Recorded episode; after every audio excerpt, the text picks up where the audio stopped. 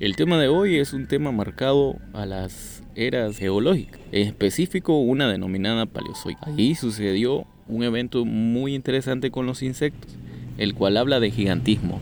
En este tema aprenderás por qué algunos insectos fueron gigantes. Quédate conmigo y escucha este pequeño podcast. Antes de realizar este podcast, muchas personas me comentaban o preguntaban ¿y cómo eran los insectos de antes?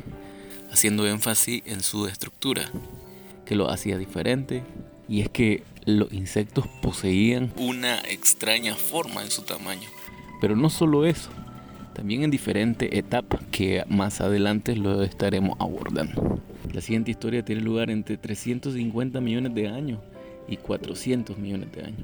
Viajaremos a una época denominada como Paleozoico, donde nuestros invitados de hoy sobrevivían, otros se adaptaban al caos que se producía en ese momento. Este evento sucedía entre el Pérmico y el Carbonífero. Existieron insectos gigantes.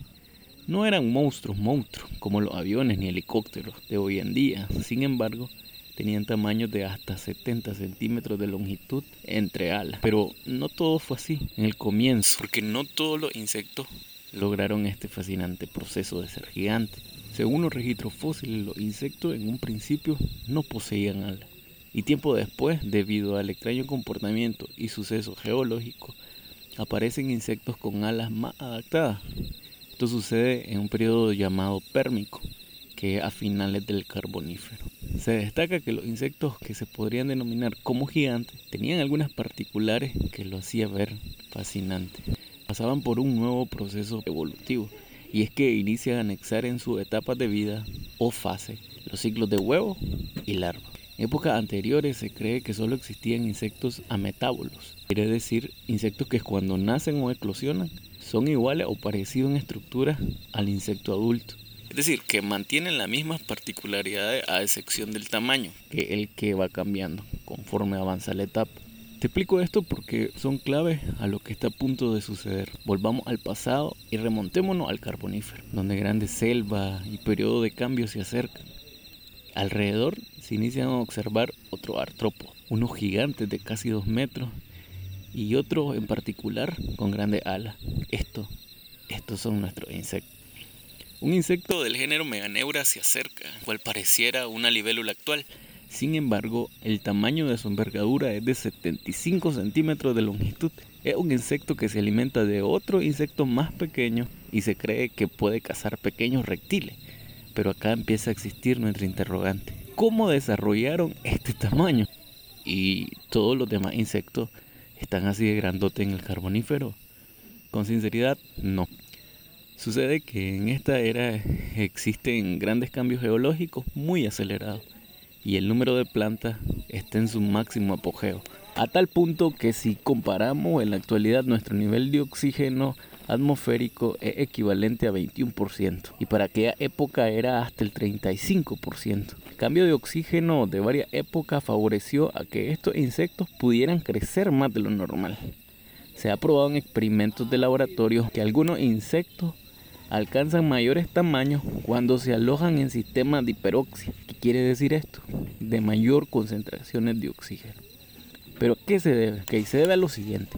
Los insectos respiran por medio de pequeños agujeros, el cual se le denomina como espiráculo. Los agujeros son conectados a unos tubos llamados tráqueos y no son dos ni uno, son muchos que se alojan en el cuerpo, lo que le permite mantener el, el equilibrio de la pérdida de humedad y el intercambio de gas. Los insectos grandes utilizan un sistema de ventilación activa para tener una mejor compensación eficiente de la temperatura y la respiración. Pero si en esa época existían niveles altos de oxígeno, tenían que acudir a estrategias de difusión de oxígeno que ocurrieran a mayor velocidad. Sabemos que los insectos tienen una capacidad grande de adaptación y de crear mecanismos de defensa. Asimilaron el oxígeno y cambiaron su tamaño habitual. Al parecer sucedió en los insectos que tenían nueva etapa de vida dentro de su ciclo biológico. A lo cual cabemos a otro punto el denominado punto larval. Los insectos son buenos pasando información de escombro a escombro, de era a era. Y lo que sucede, como te lo había comentado al inicio, el nuevo estado denominado larva fue un factor eficaz. ¿Para qué? Para aprovechar y adaptar cualquier circunstancia del medio natural. En este punto es posible que el tipo de larva, al ser muy primitiva, no poseía un sistema de respiración dada por espiráculo o algún aparato que le permitiera suministrar oxígeno.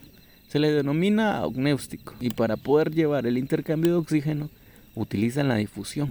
Además, en esa época, los factores ecológicos como la temperatura, la disponibilidad de nutrientes, las interacciones de la comunidad, o sea, competencias depredador-presa, también pueden afectar la distribución del tamaño corporal. Se estima de que este periodo fue un periodo de alto oxígeno, de lo cual es posible que fueron depredados por algunos reptiles voradores.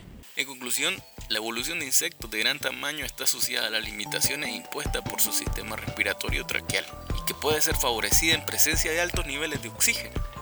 Puede favorecer o limitar el desarrollo de grandes tamaños corporales para que este fenómeno de gigantismo se diera.